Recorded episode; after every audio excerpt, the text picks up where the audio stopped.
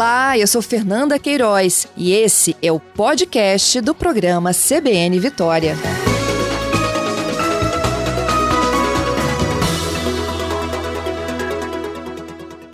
Bom dia.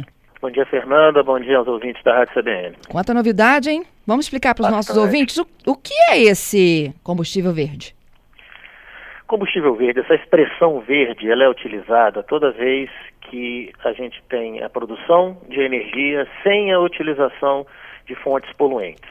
Então, se você ouvir essa palavra verde nesse contexto do, do, do, do tema de energia, está querendo dizer que essa energia ela é produzida por fontes renováveis. Né, fora das fontes fósseis, como petróleo, por exemplo. Então, o hidrogênio verde é o hidrogênio produzido cuja, com a geração de energia por, por fontes renováveis, como é a energia solar, como é a energia eólica.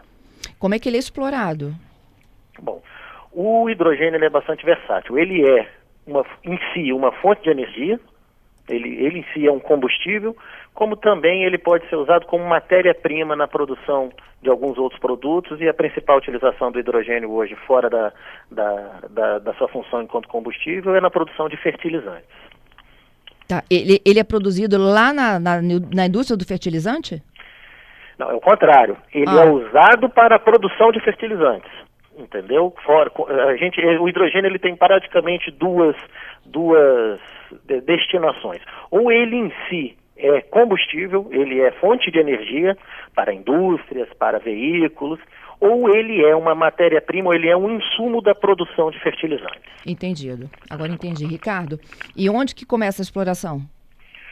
Bom, o hidrogênio verde, vamos falar aqui né, de, de Espírito Santo. O Espírito Santo hoje, ele está sendo mapeado, ele entrou no, no, no mapa, no radar dos grandes produtores de energia, porque o Espírito Santo hoje é uma, um dos seis estados com grande potencial, uma das seis potências do Brasil para a produção de energia eólica, em especial energia eólica offshore, ou seja, energia eólica produzida no mar. Né? Dada aqui a nossa localização geográfica, ao nosso litoral, nós temos um potencial muito grande de produção de energia eólica, além do, da energia é, solar, né, da energia fotovoltaica, que ela já essa sim já é mais difundida aqui no Brasil.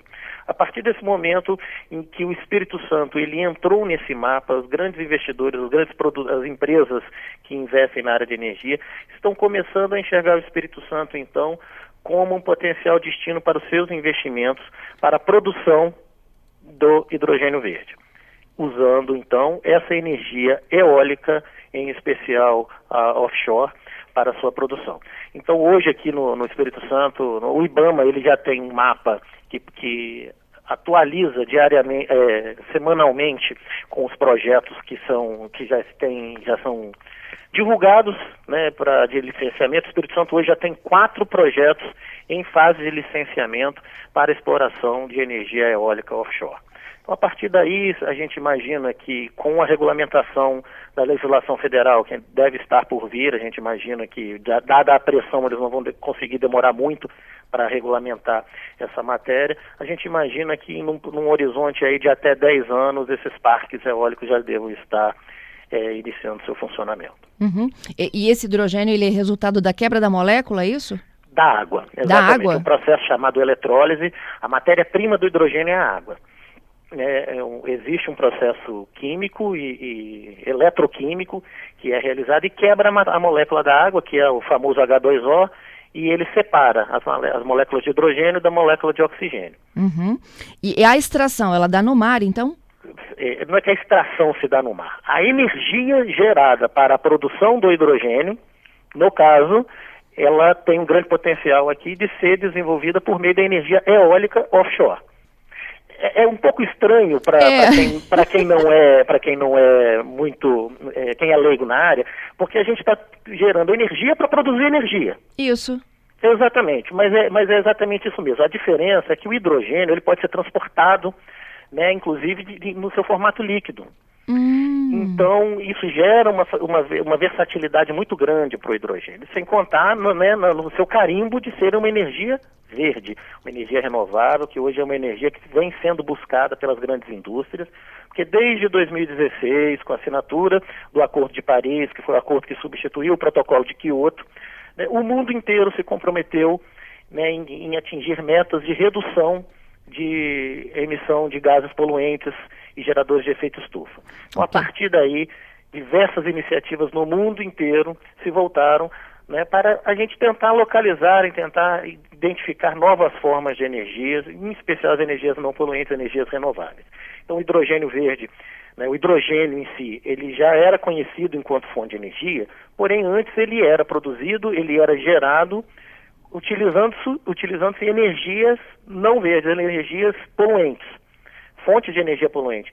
Então a gente pode imaginar aí a, a energia termoelétrica que, que vem do, do carvão, a própria energia hidroelétrica, ela né, tem a sua, a sua parcela poluente. Então, a partir daí, a gente começou a identificar de que forma a gente pode, conseguiria produzir o hidrogênio, porém utilizando-se para a sua produção energia renovável, energia verde. Ricardo, então olha só, é, quando a gente investe no parque eólico, a gente tem a energia eólica e a outra energia que é renovável. A gente tira duas substâncias, então dali podemos dizer assim, dois produtos diferentes. Sim, você pode. É, o principal foco é o hidrogênio, né? Nesse caso, quando você usa energia eólica para produzir é, o hidrogênio, então você está usando uma energia renovável, que é a energia eólica, para produzir uma outra energia verde, nesse caso hidrogênio, que aí ele vai alimentar a indústria, vai alimentar veículos. Essa energia ela vai ser aproveitada em todos os processos produtivos da sociedade. Uhum. Você falava aí dos projetos em curso. Pode continuar, por favor. Pois é, aqui no Espírito Santo hoje nós já temos quatro projetos identificados e, e, em fase de licenciamento. Nós temos já, depois a gente pode até passar o link para a produção, para a população ter acesso. Nós temos hoje, de norte a sul do Espírito Santo, já quatro projetos em licenciamento para energia eólica offshore, ou seja, utilizando o nosso litoral, né, mapeando né, o nosso mar, o nosso oceano aqui. Nós já temos quatro empresas que apresentaram projetos para explorar a energia com potenciais grandes de energia, né, de, até tem projetos aqui para gerar 2,5 giga de energia. Isso é muita energia. Entendido.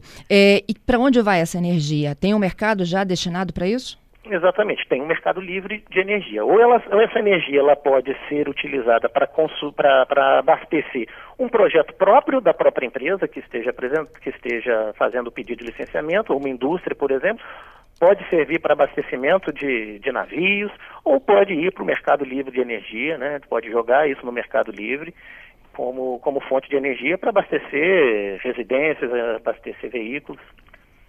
Entendido. O, Ricardo, quanto custa um, um, um, investimento desse?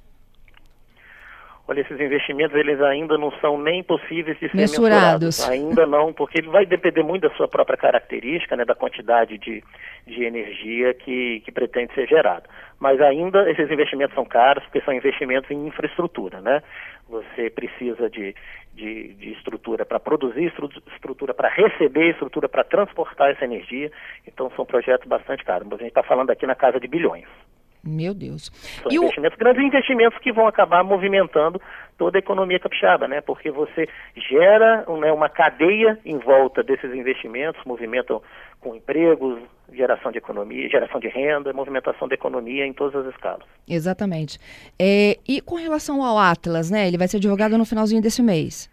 Exatamente, nós estamos fechando a data ainda, mas não vai passar agora de agosto. A gente imagina que na última semana de agosto ainda a gente faça o lançamento oficial dessa ferramenta que está muito bacana. A gente tem internamente aqui já fazer, sendo feitos os últimos ajustes, mas está muito legal. Uhum. E o Atlas ele vai é, identificar onde há essa oportunidade. Exatamente, ele vai mostrar, né?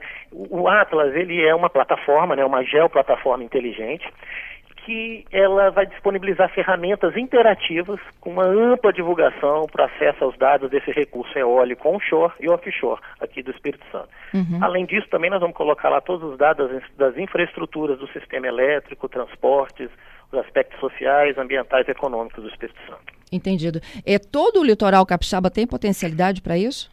Sim, de norte a sul, né, nós temos um litoral relativamente pequeno em extensão, e as características né, de aproveitamento de energia são parecidas tanto de norte a sul. Então, nós temos projetos, inclusive, já protocolados no norte e projetos protocolados no sul.